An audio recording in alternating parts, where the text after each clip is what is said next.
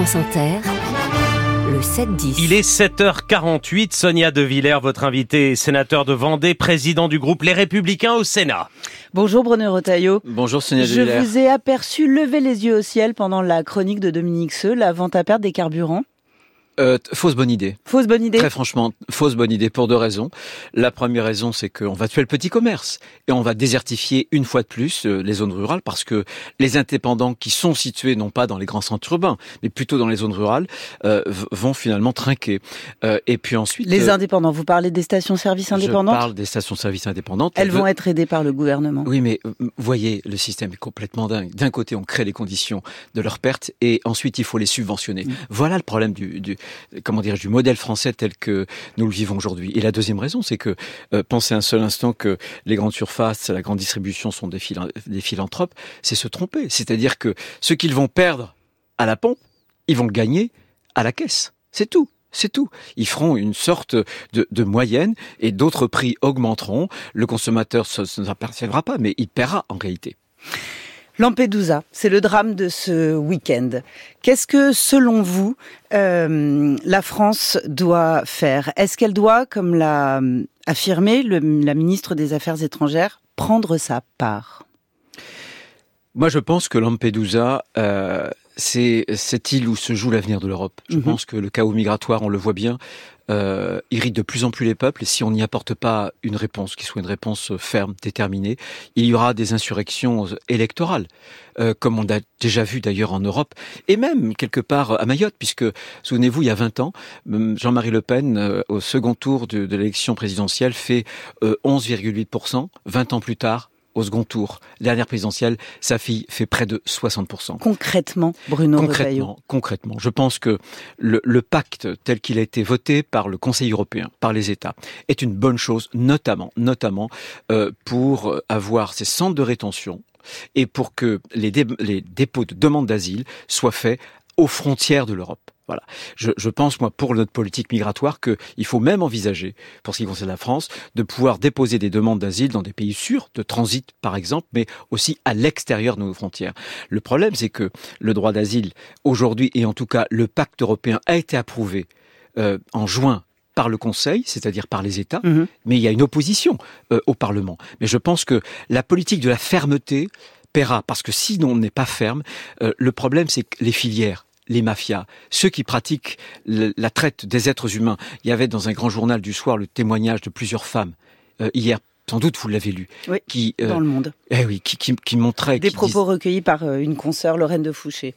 bien sûr, qui montrait que pour ces femmes, le viol était quasiment systématique. Eh bien, plus on aura une politique laxiste, plus on encouragera ces pratiques inhumaines. Il faut absolument décourager, d'abord par ces moyens-là, donc le, le dépôt euh, des demandes d'asile aux frontières, la construction de centres de rétention, comme cela a été fait en Grèce, sur l'île de Lesbos, dans des conditions humaines, bien sûr, mais on ne sort pas si, c'est-à-dire ce sont des vrais centres de rétention, si en réalité on ne justifie pas, euh, par exemple, le, le droit d'asile, le statut de réfugié. Marine Le Pen a parlé de submersion migratoire. Quelques heures après, Éric Ciotti euh, a parlé lui aussi de submersion migratoire. Euh, Marion Maréchal s'est rendue sur euh, l'île de Lampedusa et ça a été en termes d'images euh, des séquences abondantes avec les migrants derrière elle, filmés sur les quais de l'île. Marine Le Pen s'est rendue en Italie. Est-ce que vous diriez que l'extrême droite a, on va dire, imprimé cette séquence en termes d'image et l'a largement dominée. Madame van der Leyen s'est aussi rendue aux Oui. côtés de Madame Meloni, euh, euh, présidente du Conseil italien, euh, sur place.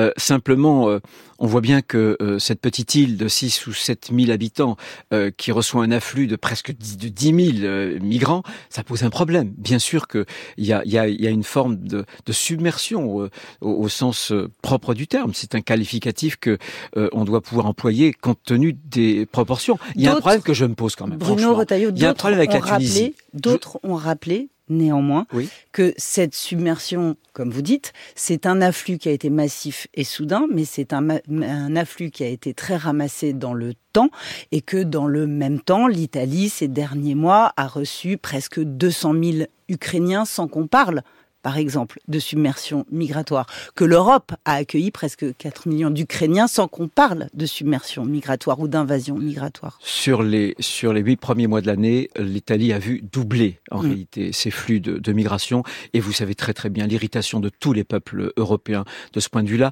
En France, c'est pratiquement un demi-million par an quand on ajoute euh, les demandes d'asile, euh, les titres de séjour, étudiants ou autres, le regroupement familial, plus euh, l'immigration illégale. Eh bien, il y a ce sentiment des peuples qui sont dépossédés. Ils sont dépossédés de ce droit qui leur est propre de pouvoir contrôler euh, les frontières. Et ce que je veux dire, c'est que euh, il faudra une politique du donnant-donnant aussi avec les pays, notamment émetteurs, les pays d'origine j'ai quand même un doute, moi, parce que 200 bateaux, 199 très exactement bateaux, en quelques jours, qui partent de Tunisie, les gardes-côtes tunisiens n'ont pas pu ne pas les voir. Donc euh, quelque chose s'est passé. Euh, il y a eu un accord, vous savez, avec euh, des euros, des millions d'euros à la clé entre notamment l'Europe, l'Italie et puis la Tunisie, mais quelque chose qui n'est pas normal s'est passé. Et la clé, ce n'est pas seulement le traitement des demandes d'asile, c'est en même temps la clé, elle se trouve dans les pays sources, dans les pays d'origine. Je veux rappeler quand même que l'Europe est la première puissance humanitaire du monde. Donc le co-développement de l'Afrique, c'est essentiel. Qu'est-ce qui vous différencie du Rassemblement national? Qu'est-ce qui vous différencie de l'extrême droite sur ce dossier? Vous, les républicains? Je pense qu'on a une approche euh, raisonnable euh, des choses. Quand je disais par exemple que le Conseil européen euh, avait posé une première pierre notamment par le traitement des demandes d'asile, bah, voilà une des différences. Simplement, nous ne sommes pas laxistes et je, ne calque pas mes propos euh, ni sur la droite ni sur la gauche, ni sur le Rassemblement national, ni sur Monsieur Macron. Je calque toujours mes propos, voyez, euh, sur l'intérêt général. C'est ma boussole, l'intérêt général, et l'intérêt général nous commande une politique de fermeté, de très grande détermination contre euh, l'immigration. Dans un mois et demi arrive au Sénat. Je rappelle que vous êtes sénateur président du groupe Les LR au Sénat, arrive la loi sur l'immigration proposée par le gouvernement. Sacha Ollier, que, que vous connaissez bien. Député de la majorité, président de la commission des lois à l'Assemblée, était notre invité la semaine dernière.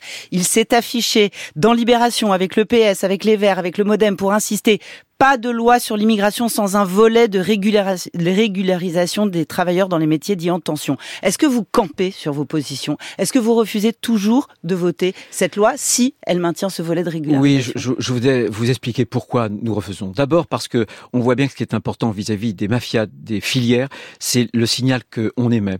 Or, la France, c'est pas moi qui le dis, c'est Didier Lesky dans un très bon ouvrage, Le Grand Dérangement, est le pays européen le plus avantageux, qui donne le plus d'avantages. Bref, les pompes on va en ajouter une.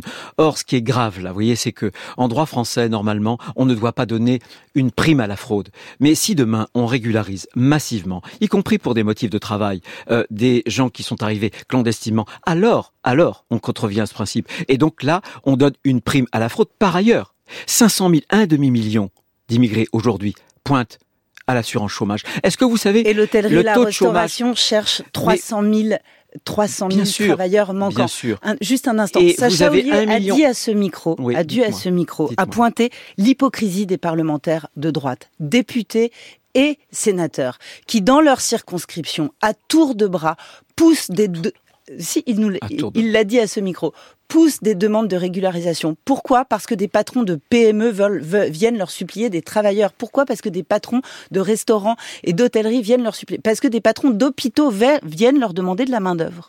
Écoutez, la main d'œuvre, elle est là, elle est en France. Qu'est-ce que vous faites des 1 400 000 jeunes? Au moment où je vous parle, qui sont ni à l'école, ni en stage, ni en emploi Qu'est-ce que vous faites des près de 2 millions de Françaises et de Français qui sont au RSA Qu'est-ce que vous faites des près de 3 millions de Français qui pointent au chômage en catégorie A. Alors, je comprends, moi, qu'il y a un certain nombre de patrons qui aimeraient bien avoir euh, une main-d'œuvre qui soit peu chère, qui fasse une pression, si j'ose dire, euh, sur les salaires euh, en France. Mais il faut rester raisonnable. Je ne veux pas d'une capitulation. Il faut d'abord remettre au travail ceux qui en sont privés. Et par ailleurs, et par ailleurs, il existe bien sûr des procédures à la main des préfets de régularisation ponctuelles en s'assurant qu'il y ait bien un contrat de travail, en s'assurant qu'il y ait bien une vraie assimilation. Vous êtes catholique et pratiquant.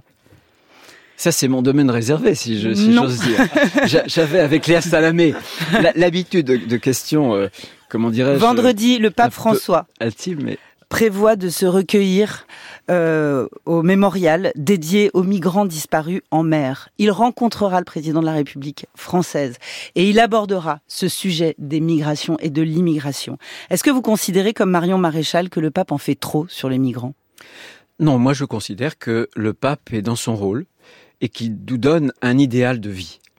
Mais vous voyez bien que engageons-nous à être des portes toujours plus ouvertes. Si cet idéal, a dit le pape au mois d'avril. Mais si cet idéal consistait à faire venir en France toute la misère du monde, qu'est-ce qui se passerait? Il y aurait une insurrection civile, il y aurait de la Donc violence. Donc le pape n'est pas réaliste. Mais je veux dire qu'il y a deux ordres. C'est marrant parce que vous êtes vous très attaché à la laïcité. Il y a un ordre spirituel, vous voyez, religieux, mm. et puis il y a un ordre temporel. Et mélanger les deux, c'est ce qu'on appelle, dans une expression populaire, paver euh, l'enfer de bonnes intentions. Mais tout ça mène à l'enfer malgré tout. Et le président de la République fait bien de se rendre à la oui, messe. Oui, est-ce qu'il s'est rendu à la messe de couronnement de Charles III Charles III, chef d'État, Charles III, patron de l'Église anglicane. Pour autant, il n'est pas devenu royaliste. merci Bruno Retailleau. Et merci Sonia De Villers.